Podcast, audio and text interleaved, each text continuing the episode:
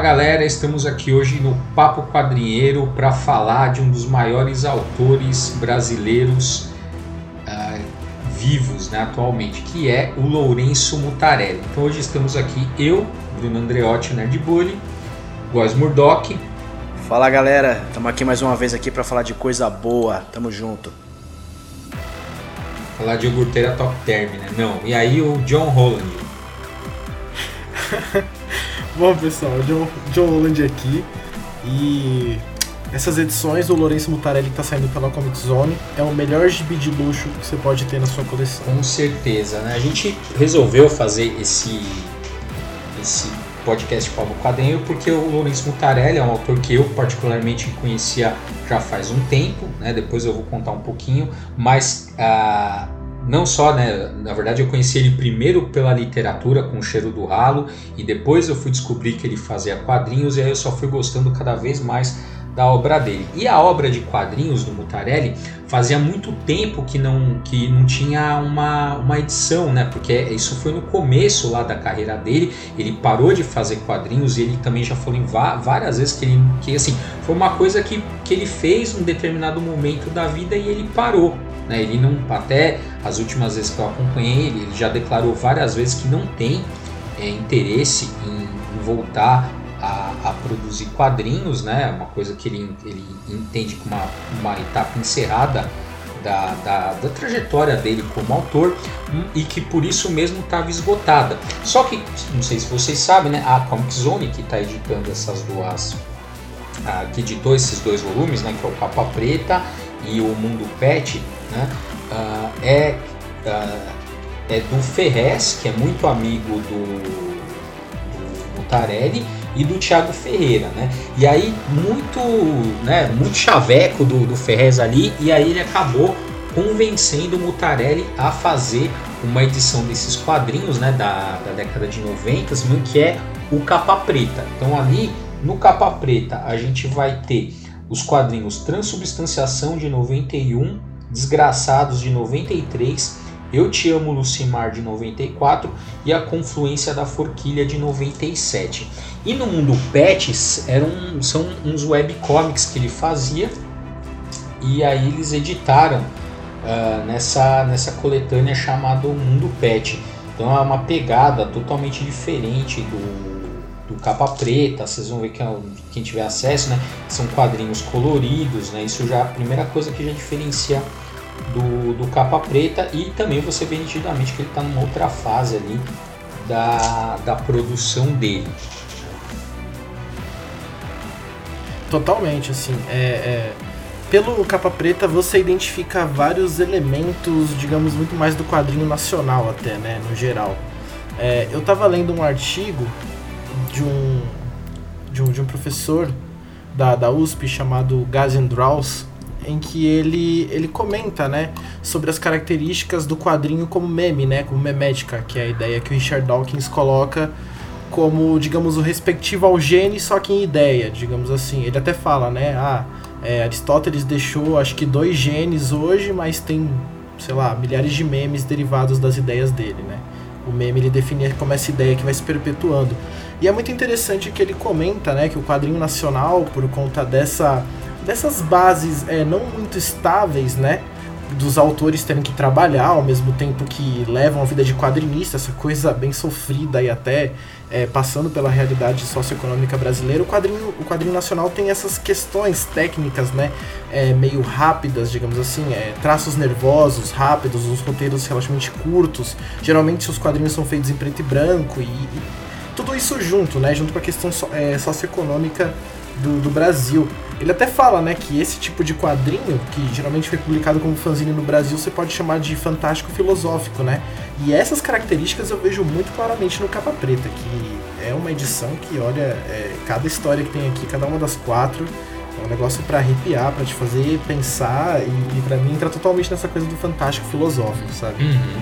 É só para te dar uma, uma, atualizada, é o Grazian Drauz, ele atualmente ele é professor da Federal de Goiás, se eu não me engano. Não lembro agora se ele passou. Talvez ele tenha passado em algum momento pela USP, não, não sou grande conhecedor do, da trajetória dele, mas eu acho que ele atualmente ele é da, da Federal de, de Goiás. Mas é interessante uh, isso que ele, que ele comentou, uh, mas eu acho que o Mutarelli ele já assim, ele tem coisas muito uh, particulares, né? principalmente no transubstanciação ele tava aquilo ele também já falou isso em entrevista né? Ele tava aquilo foi um processo terapêutico para ele uh, porque foi ali que ajudou ele a em grande parte a sair da depressão a superar uma depressão né? Ele conta mano não sei se vocês conhecem essa história essa história é pesadíssima cara. Ele trabalhava num lugar uh, e aí os caras meio que simulam os colegas de trabalho uh, simularam um sequestro finge sabe Acho que era nos estúdios da é, de Souza, era. não era? E aí, uh, ele simulou um sequestro. E, meu, e aí a partir disso desencadeou o processo de depressão, cara. Um bagulho pesadíssimo, assim. Uh, e se você né, uh, lê o, sub, o Transubstanciação, meu, você vê isso no traço, né? Dele, né? Todo. Eu acho, eu acho interessante você ver assim né? Você tem o Transubstanciação Desgraçados, e aí uh, no Eu Te Amo Lucimar, meu, é outra pegada. Você vê que ali ele tá numa outra onda, né? Com a mulher que é a Lucimar. Aliás, é especiali é, a mulher dele é especialista no Mutarelli, né? Defendeu até a dissertação de mestrado dela sobre o, o Mutarelli. E aí você vê até no traço mesmo como é bem diferente, é mais limpo. Isso eu fiquei, eu, me chamou bem a atenção quando eu li. Te Amo Lucimar. Caramba, que história pesada, mano. Meu, cara, essa história é pesadíssima. E, foi. Então, enfim, aí ele conta, né? Essa, essa história aí, a transubstanciação é isso. É ele meio que. Uma, ele fala, né? Uma, uma terapia para ele ter superado isso. E é interessante, assim, é, claro que isso é uma lástima o que aconteceu com ele mas com outras obras dele você percebe uma ressonância emocional muito forte, né? Quando você está lendo e você tem contato, é como, é como se ele conseguisse ali de uma maneira única extrapolar mesmo é, de forma bem honesta a alma dele na, né, no traço, no enredo, em tudo na história, né? É. Então, isso eu vejo mais nos quadrinhos, cara. Principalmente nessa fase aí do, do capa preta é que tá. Agora, no, na literatura, cara, principalmente com, com, o cheiro do ralo e com. Esse, é, os personagens do Butarelli são sempre escrotos, cara. Isso que eu, eu acho muito legal. são bem brasileiros. Person... ah, não, cara, meu, é, é, é, são, são assim, pô, o cheiro do ralo, mano, é a história de um cara que se apaixona por uma bunda, mano, né? Caramba. É foda. E, e, bom, e aí a gente, é, a gente não falou ainda, mas tem também o dobro de 5, né? Na verdade, aquela trilogia do, do acidente, se eu não me engano, que é do Diomedes.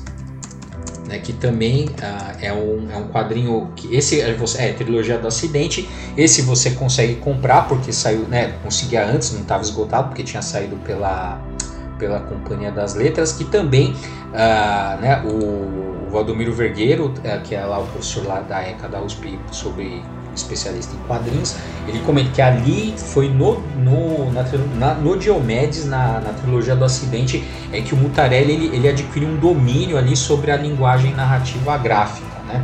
Embora eu, eu gostei, eu li, li o Diomedes, achei bem legal.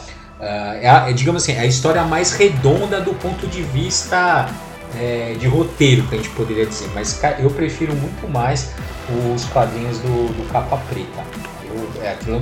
É que o Capa Preta é, é uma coisa bem visceral, né? Assim, é, você identifica algumas temáticas nas histórias assim que são bem, bem fortes.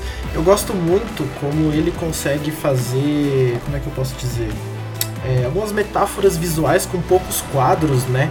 Às vezes com um quadro ou dois ele fala coisa pra caramba. É, por exemplo, para quem pegar essa edição do capa preta e, e abrir já a, a capa e, e, vê a ilustração interna da capa, você já, meu, você perde um tempo aqui só observando que a imagem de como se fosse um metrô, né? Imagino que, que de São Paulo e você vê vários elementos nisso, pessoas com crianças, é, todo mundo em uma certa situação miserável, digamos ali, por conta da lotação, por conta da, da miséria da cidade. Enquanto isso tem um cara no canto lendo o, o Idiota do Dostoiévski, tem alguém lendo Batman.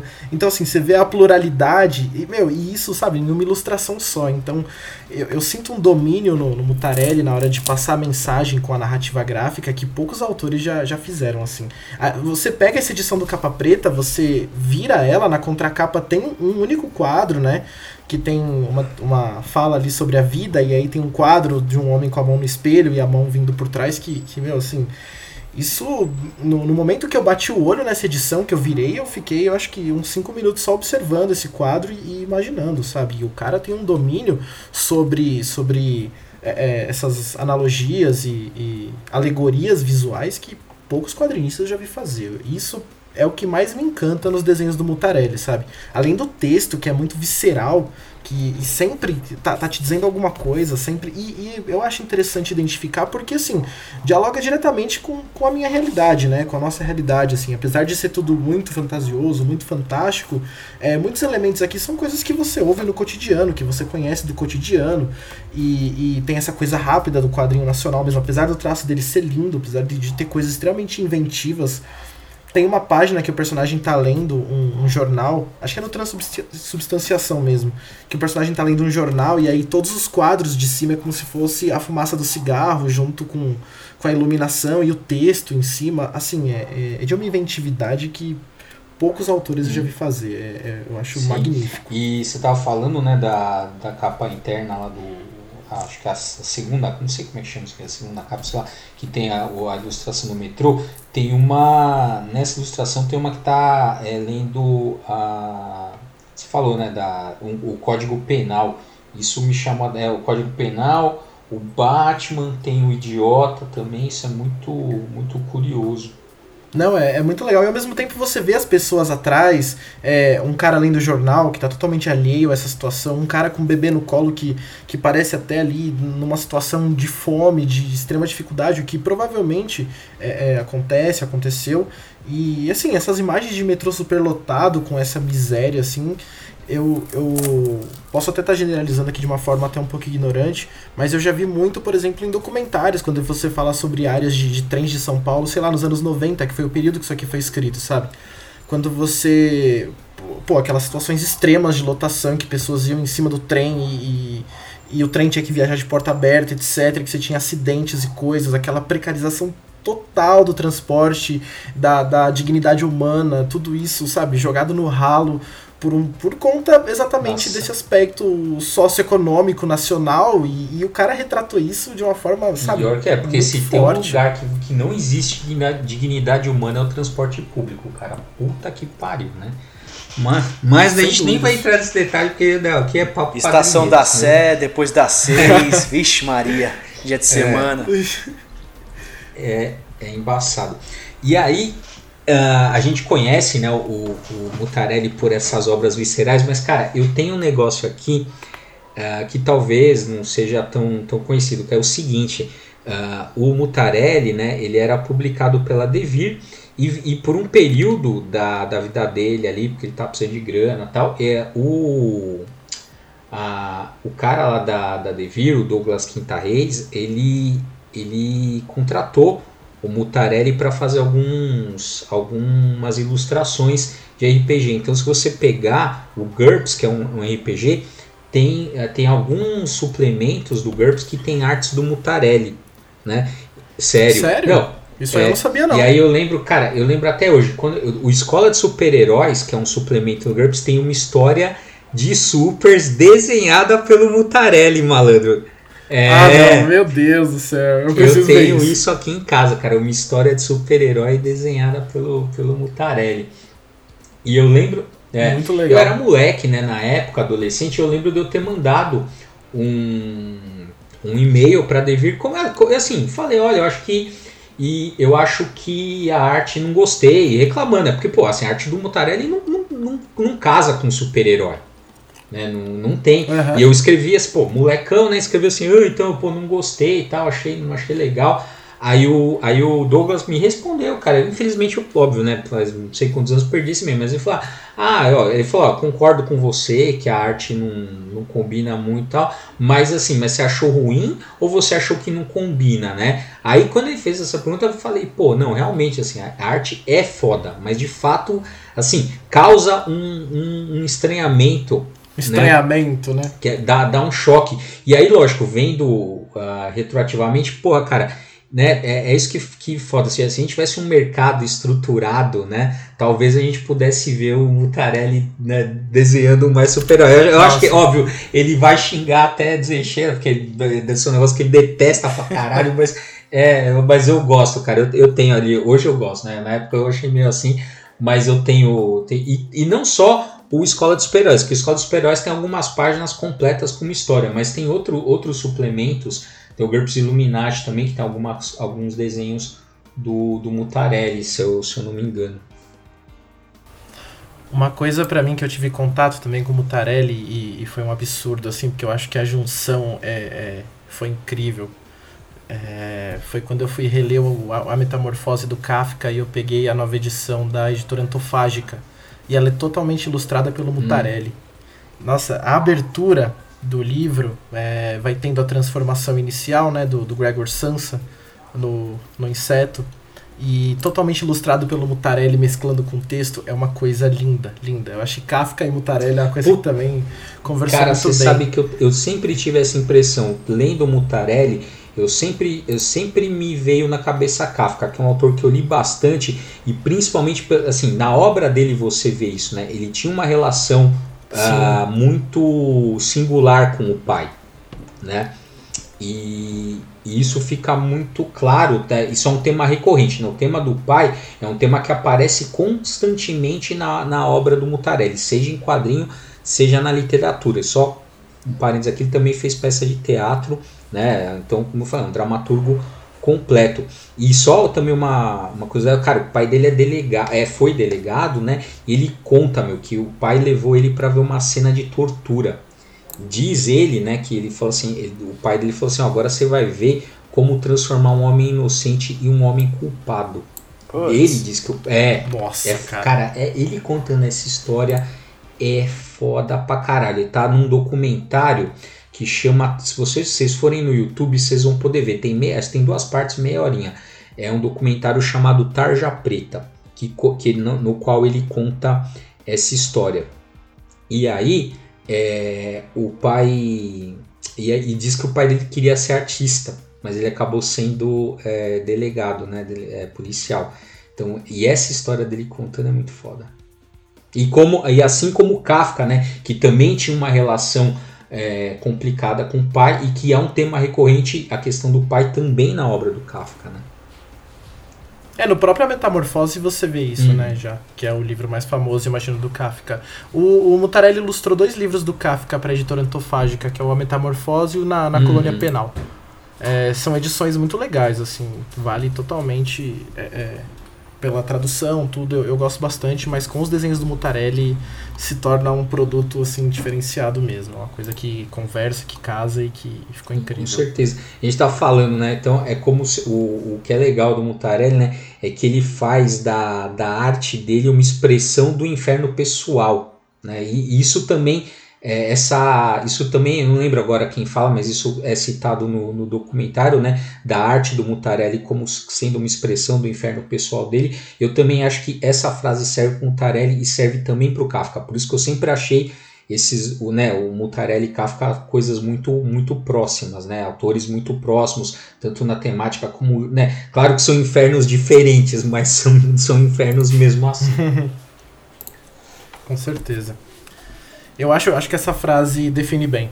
Eu acho que ela, ela consegue terminar o programa com a dignidade que o, que o Mutarelli merece. Sem aqui. dúvida. Então é isso. Esse foi o nosso papo quadrinheiro uh, abordando aqui alguns aspectos da obra do Lourenço Mutarelli. E se a gente puder deixar um recado, cara, assim, se vocês puderem, como o John Holland abriu esse programa, é, é o melhor gibi de luxo que você vai poder ter na sua coleção. Tanto o Capa Preta, a gente acabou falando um pouco do Mundo Pet, mas o Mundo Pet também é excelente. E diz a lenda que em 2021 vai ter mais Mutarelli pela Comic Zone. Tomara. Eu não questiono, eu só é. consumo. Cheguei nesse ponto já com Mutarelli. Eu também, eu também. Se tá Mutarelli, eu vou lá e, e pego, porque eu sei que é foda. Tô nem aí. então é isso. Vale muito Falou, a pena. galera. Até o próximo Papo Quadrinheiro.